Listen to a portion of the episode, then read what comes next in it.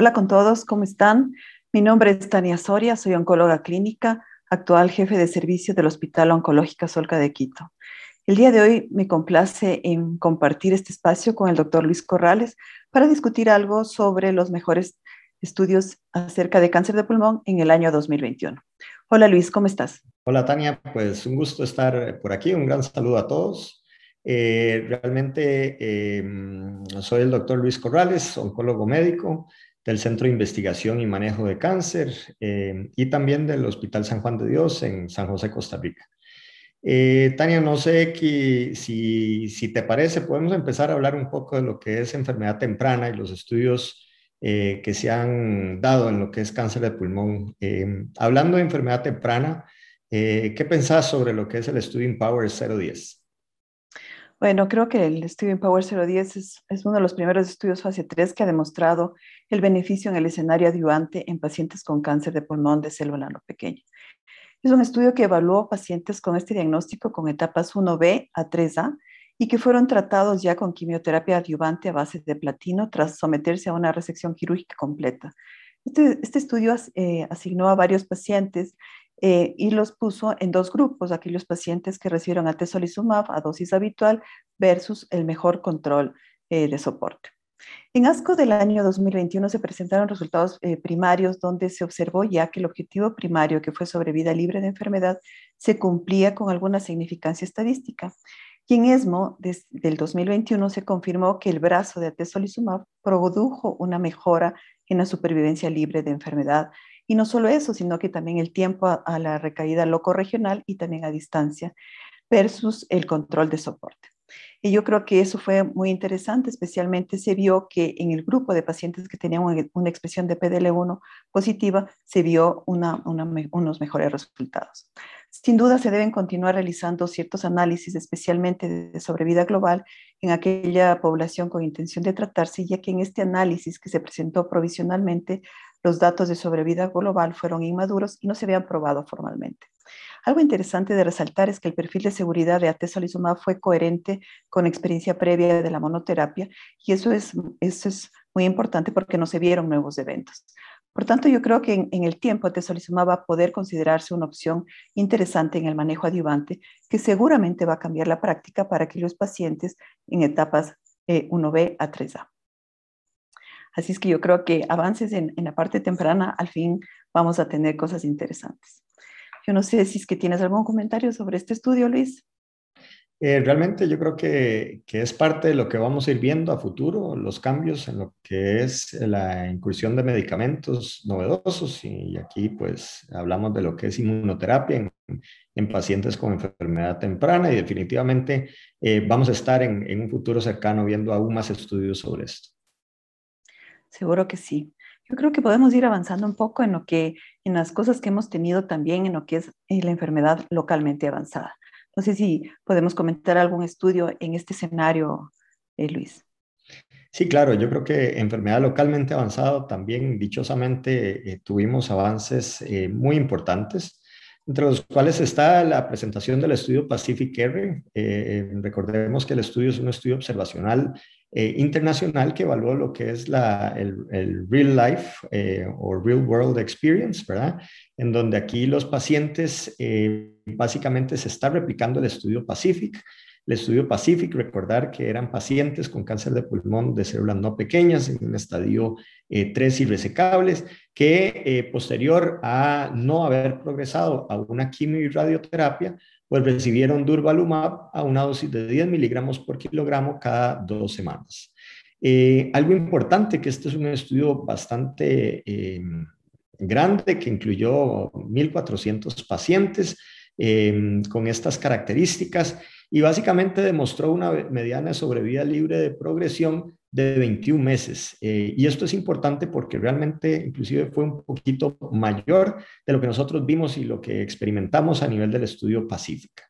Em, fue un estudio que también eh, evaluó ciertas eh, condiciones. Por ejemplo, sabemos que la mayoría de pacientes recibió la concomitancia de la quimioterapia y radioterapia, alrededor de un 76%.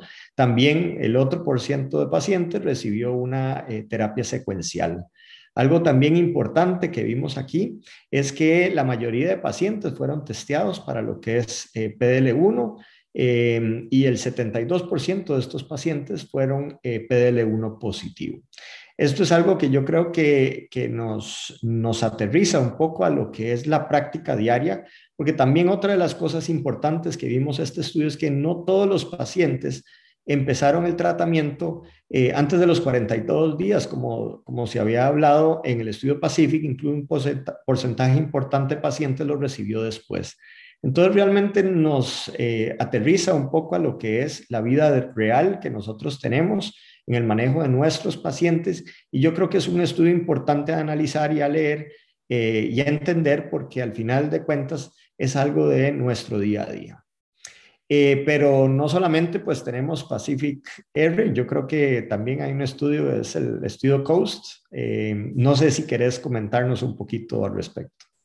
Seguro que sí, yo creo que todas estas cosas que nos, nos vamos eh, viendo en, en, el tiempo son muy interesantes. Y el estudio Coast no dejó de ser interesante, fue presentado en el ESMO del 2021 y obviamente eh, demostró que el oleclumab, que es un anti-CD73, eh, o el monalizumab, que es un anti-CD59, más el durvalumab, proporcionaron resultados favorecedores en la supervivencia libre de progresión, la tasa de respuesta objetiva versus el durvalumab solo en aquellos pacientes justamente con diagnóstico de cáncer de pulmón de célula no pequeña y resecable en estadios 3 que no habían progresado después de la quimio-radioterapia concurrente. Este estudio fue un fase 2 de varios brazos que luego de una mediana de seguimiento de alrededor de 11.5 meses en los resultados de un análisis intermedio mostraron que esta combinación del durvalumab y el oleclumab disminuyó el riesgo de progresión de la enfermedad o muerte en un 56% y en combinación con el monalizumab en un 35% versus el durvalumab solo en aquellos pacientes después de quimio y radioterapia. Yo creo que la tasa de sobrevida libre de progresión a 10 meses fue de alrededor del 64% para la combinación de durvalumab más oleclumab y del 72% para la combinación del durvalumab y el monalizumab versus el 39% que dio el durvalumab solo. Sin duda, el objetivo primario se cumplió en donde se vio un aumento considerable de la tasa de respuesta objetiva, ya que demostró que solamente la combinación del durvalumab y el oleclumab versus durvalumab solo fue del 30 versus 18% y algo parecido con el monalizumab que fue de 36 versus 18%.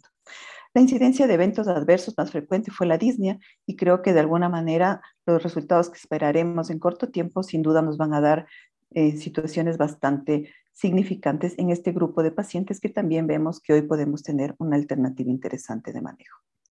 Así es que yo creo que la parte de, de lo que estamos hablando de, de, la enfermedad localmente avanzada también nos dio buenos resultados en este 2021.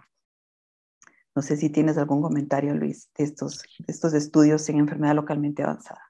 No, definitivamente yo creo que eh, ahí es donde hemos visto un, gran número de estudios en los últimos eh, tal vez dos años eh, y yo creo que cada vez más vamos a ir viendo en enfermedad localmente avanzada, ya sea irresecable, inclusive también lo que vamos a empezar a ver en aquellos estudios ya con, con neoayuvancia, para favorecer obviamente lo que es el control de la enfermedad y ojalá la cura de estos pacientes a largo plazo. Em, em, yo creo que em, es mucho lo que hemos venido recibiendo de información, eh, pero al final de cuentas, lamentablemente, muchos de nuestros pacientes son diagnosticados en una enfermedad eh, avanzada eh, y más en nuestros países en, en, Latinoamérica, donde nuestros pacientes, la mayoría y muchas veces más del 80%, pues son diagnosticados con una enfermedad ya sea eh, avanzada, eh, no quirúrgica, no tratable con quimioterapia y radioterapia, muchas veces metastásica. Entonces, ahí también dichosamente tuvimos eh, muchos estudios, estudios con inmunoterapia, estudios con terapia blanco, y yo creo que es parte de lo que también es importante recalcar en los diferentes estudios que obtuvimos.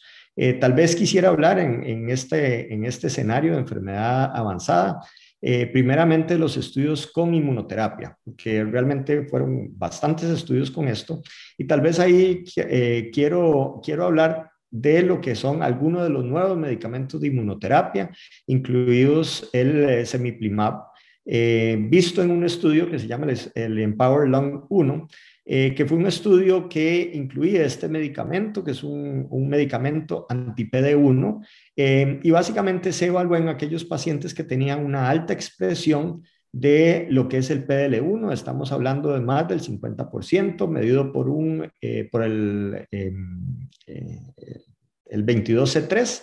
Eh, estos pacientes lo que se vio es que tuvieron una mediana sobrevida global cuando se utilizaba este medicamento, que fue de 22.1 meses comparado con 14.3 meses cuando se comparaba con contra quimioterapia. Eh, realmente eh, la, población de este estudio fue una población bastante importante en donde 710 eh, pacientes fueron incluidos y esto es algo pues que definitivamente era, era lo que queríamos ver, queríamos seguir viendo pues estos resultados en donde estos pacientes que tienen alta expresión se siguen beneficiando de eh, una inmunoterapia de una manera, digamos, eh, única, ¿verdad? Eh, como monoterapia. Y esto yo creo que es de las cosas que definitivamente pues vamos a, a, seguir experimentando. Tenemos que ver cuáles son estos pacientes que tienen este beneficio a largo plazo de inmunoterapia, inclusive como una terapia única, ¿verdad? Que, obviamente pues aquí Consideramos mucho lo que es la parte de eventos adversos, el hecho de solamente utilizar un medicamento, pues los eventos adversos reducen. Y estos son cosas que, eh, que también tenemos que ir viendo eh, pues a futuro. Ahora, también tenemos otros estudios con inmunoterapia y aquí incluyo lo que es el estudio eh, IMPOWER 110 en donde aquí se vio una, un updated em, análisis de lo que es la sobrevida global de este estudio. Recordemos, es un estudio que utilizó el atezolizumab versus quimioterapia basada en platino en aquellos pacientes que no habían recibido ningún tipo de tratamiento previo. Eh, desde ese punto de vista, pues eh, vimos que los pacientes Em, podían incluirse en este estudio, ya sea em, con expresión o sin expresión de lo que es la, el, PDL, el PDL1, pero em, recordar que este estudio en particular buscaba valorar los resultados en aquellos pacientes que tenían expresión más del 50% Em, en lo que es em, las células eh, tumorales y también lo que es más del 10% en aquellos pacientes que tenían las células inmunológicas que están infiltrando el tumor. Em, esto fue también considerado un estudio importante porque evaluaba sobre todo los pacientes eh, viendo una población de más de 500 pacientes y en donde también se valoraba lo que es la sobrevida global de estos estudios, de, perdón, de, estos, de este estudio. Y este estudio en particular buscaba valorar este, este beneficio.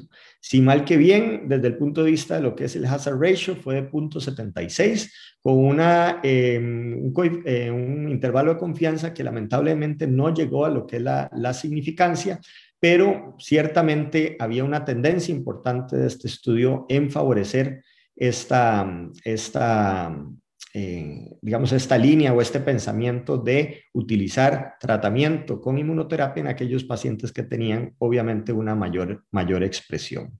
Eh, y también eh, pensando en estudios con inmunoterapia, pues también eh, pensamos en los estudios que tienen doble bloqueo de inmunoterapia. Eh, y este estudio, tal vez el, estudio importante eh, que valoró esto es el estudio Poseidón, en donde evaluaba lo que es un ciclo corto de tremelimumab, que es un anticuerpo anti-CTLA4, asociado a lo que es durvalumab más quimioterapia.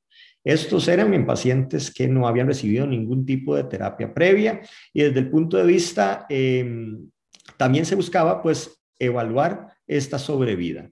Eh, los resultados fueron presentados en el último mundial de, cáncer de pulmón, en donde aquellos pacientes que fueron o recibieron un tratamiento em, eh, con la combinación de estas drogas, eh, tuvo un beneficio de, de, una disminución del 23% en el riesgo de la muerte versus cuando lo comparábamos a diferentes tipos de, quimioterapia. Em, el hazard ratio para este sobrevida fue de 0.77, que fue estadísticamente significativo. Y entonces aquí, pues obviamente eh, tenemos que considerar y, la importancia de evaluar esta, este bloqueo dual. Si nos vamos a la mediana de sobrevida libre, eh, perdón, mediana de sobrevida global, eh, fue una mediana de 14 meses versus 11.7 meses en comparación con quimioterapia. Y esto pues también es parte de lo que son los beneficios eh, de este tipo de, terapias o de este tipo de abordaje. Ahora, obviamente aquí tenemos un aumento de lo que es la toxicidad por incluir otro tipo, digamos, de, medicamentos y es parte de lo que nosotros vamos a ver día con día eh, con respecto a lo que es em, evaluar riesgo-beneficio en nuestros pacientes. Eh, desde ese punto de vista, pues eh, también yo creo que, hay otros estudios adicionales a, comentar en enfermedad avanzada y yo creo que también eh, quisiera escuchar tu opinión con respecto a esto.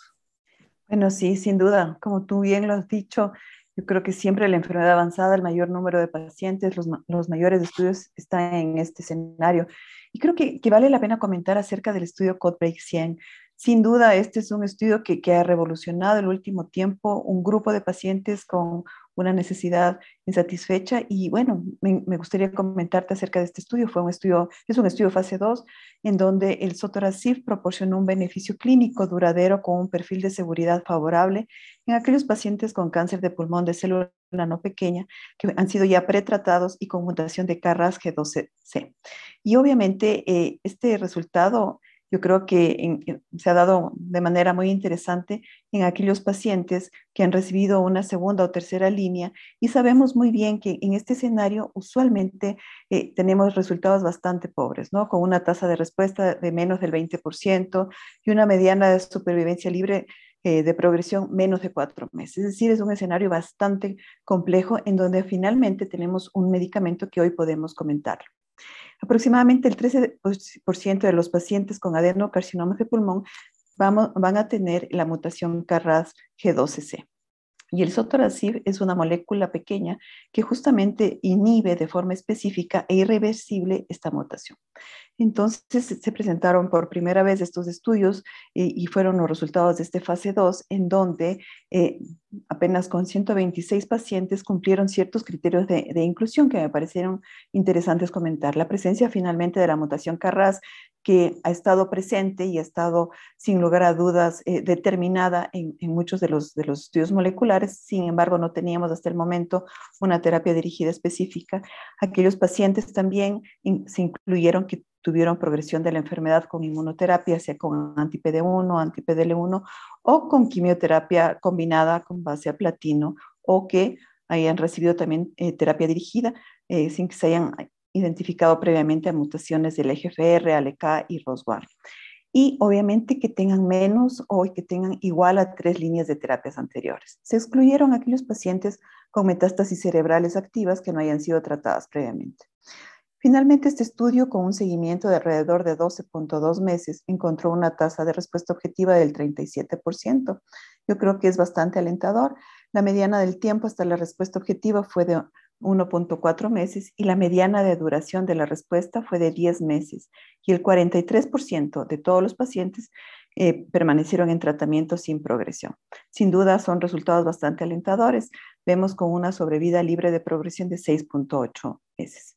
Los eventos adversos eh, se relacionaron básicamente en alrededor de un 70% y apenas un 7% todos estos eventos llevaron a la interrupción del tratamiento. Eh, en realidad fueron algunos los eventos adversos reportados, sin embargo, los que mayor importancia han tenido eh, es la elevación de las pruebas o de las transaminasas. sin embargo, también vale recalcar que no hubo muerte relacionada con este tratamiento.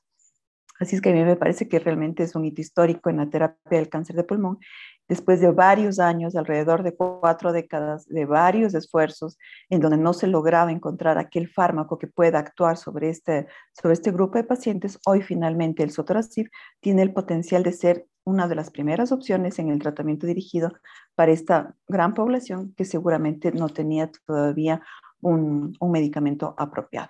Así es que yo creo que eh, en el transcurso del tiempo seguramente vamos a ver muchos más resultados porque se están realizando varios estudios clínicos con esta molécula, no solamente sola, sino también en combinación con otras moléculas y que vamos a ver beneficios importantes, sin duda.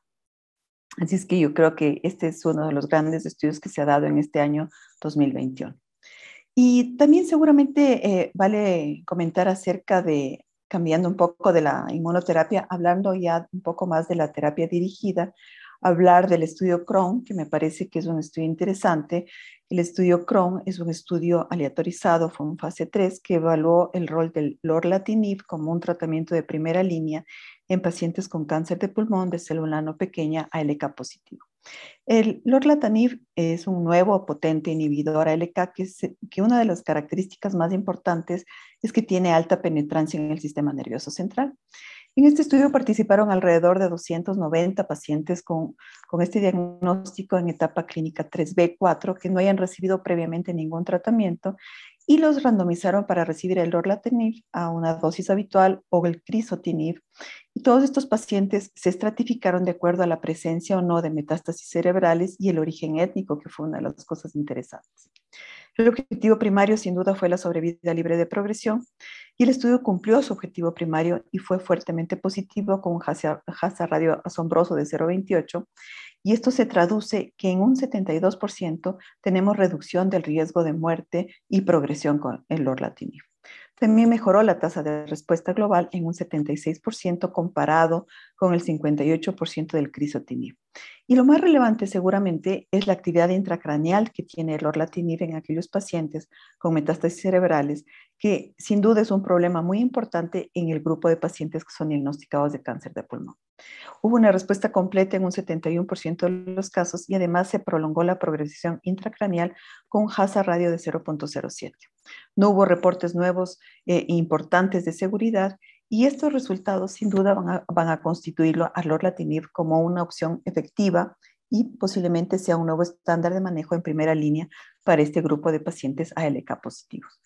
No sé si tienes alguna opinión de estos estudios que te he comentado, Luis. Realmente, como, como sabemos, son, son estudios muy importantes y son cosas que eh, nuevamente nos brindan una oportunidad.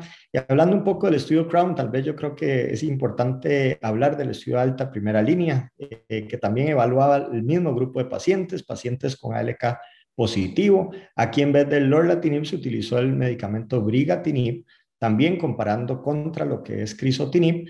Eh, y esto pues también nos demostró un beneficio importante utilizando este nuevo medicamento eh, en comparación con eh, una línea que ya conocemos de, previo, que, como es el crisotinib. Desde el punto de vista de lo que es la mediana sobrevida libre de progresión con, eh, de este estudio, realmente una diferencia importante, 24 meses versus 11 meses, esto a favor de lo que es eh, el brigatinib, esto fue estadísticamente significativo, y cuando nosotros nos vamos a la tasa de, eh, de libre de progresión a los tres años, lograda por el brigatinib fue de 43% versus 19% con el crisotinib. Entonces, realmente también aquí vamos nosotros viendo eh, una diferencia también cuando vemos y cuando tratamos los pacientes ALK positivos con esto. Y algo también que mencionaste que es muy importante es el hecho de la actividad a nivel intracraniana. Sabemos que estos pacientes tienen mucha em, eh, enfermedad eh, a nivel del sistema nervioso central y esto es algo que previamente teníamos eh, muchos problemas em, con nuestros pacientes porque presentaban una progresión ahí o, muchas veces ya eran diagnosticadas con una enfermedad del sistema nervioso central. Desde el punto de vista de lo que es la sobrevida libre de progresión a nivel intracraniana, también fue favorable hacia lo que es el brigatinib, con una mediana de 44, em, em, eh, perdón, de un seguimiento después de 44 meses versus 21 meses en términos de lo que es eh, el crisotinib. Entonces, realmente esta mediana de sobrevida libre de progresión fue mucho más favorable con lo que es el brigatinib. Y esto también eh, es parte de las cosas que nosotros tenemos que eh, considerar, porque ya los pacientes con ALK positivos tenemos que darles la oportunidad de un tratamiento que sí tenga efecto sobre lo que es sistema nervioso central. Entonces, yo creo que es parte de las cosas que, que, vamos a ir viendo y es parte de las cosas pues que también a futuro tenemos que darle seguimiento a nuestros pacientes. Así que yo creo que eh, eh, un número muy importante de estudios. No sé si tenés alguna otra eh, acotación importante para, para nosotros.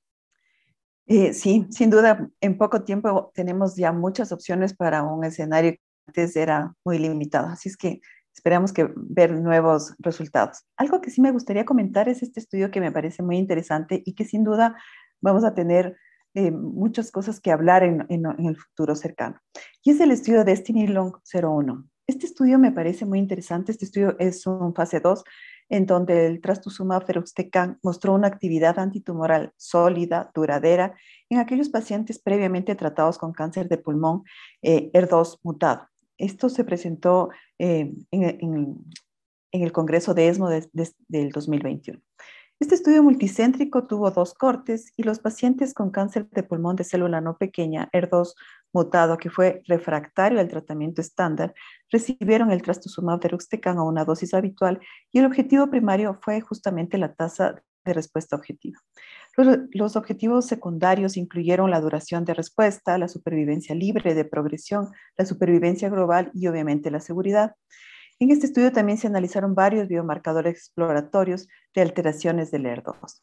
La tasa de respuesta objetiva confirmada fue de alrededor del 54%, que incluyó un 1.1% de tasa de respuesta completa y 53.8% de tasa de respuesta parcial. Este estudio con una mediana de seguimiento de 13.1 meses alrededor de eso fue de eh, la sobrevida libre de progresión fue de 8.2 meses y la mediana de sobrevida global de 17.8 meses.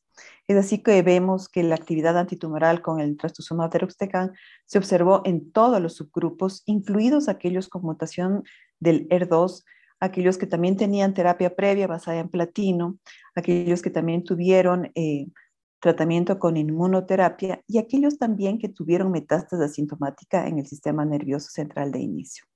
Entonces yo creo que realmente estos, estos datos son muy importantes y también encontrarnos que la seguridad de, este estudio no fue mayor, mayor con mayor intensidad que, que otros estudios. Así es que yo creo que los eventos adversos relacionados a este tratamiento comunes más bien fueron náusea, fatiga, que no se presentaron en un porcentaje muy interesante. Y también otro de los, um, de los eventos adversos que conocemos con esta droga fue la neumonitis y también la enfermedad pulmonar intersticial eh, con 25 y un 5% respectivamente. Así es que eh, alrededor de un 20% de todos los pacientes tuvieron eventos adversos que fueron correctamente manejados, tempranamente manejados y que no impactaron en, un, resultado final. Yo pienso que optimizar eh, aún más este régimen de esta población se está viendo para evitar estos eventos adversos relacionados específicamente a los pulmonares, se está pensando en cambiar la dosificación con una dosis menor y esto se verá seguramente en el estudio fase 2 en el Destiny Long 02 en donde vamos a poder mirar si es que al modificar la dosis también pueden modificarse estos eventos adversos. Así es que este me parecía también un estudio muy, muy importante porque vamos viendo cómo de a poco este, vamos a tener muchas más opciones dentro de un diagnóstico o de un, dentro de un perfil molecular que sabemos que es muy amplio en cáncer de pulmón. Sí, sin duda hay muchísimos estudios, así que yo creo que el año 2022 también va a ser muy emocionante de lo que vayamos nosotros a ir viendo y encontrando en los estudios futuros. Eh, realmente ha sido un gusto eh, poder compartir estos minutos eh, con vos y espero que, que vayamos a, a, a ver grandes cambios para lo que es los pacientes con cáncer de pulmón. Muchas gracias, Luis. Para mí ha sido un verdadero honor estar junto a ti conversando acerca de los mejores trabajos del 2021 y seguro que en este año tendremos muchas otras novedades que comentar en poco tiempo. Muchas gracias.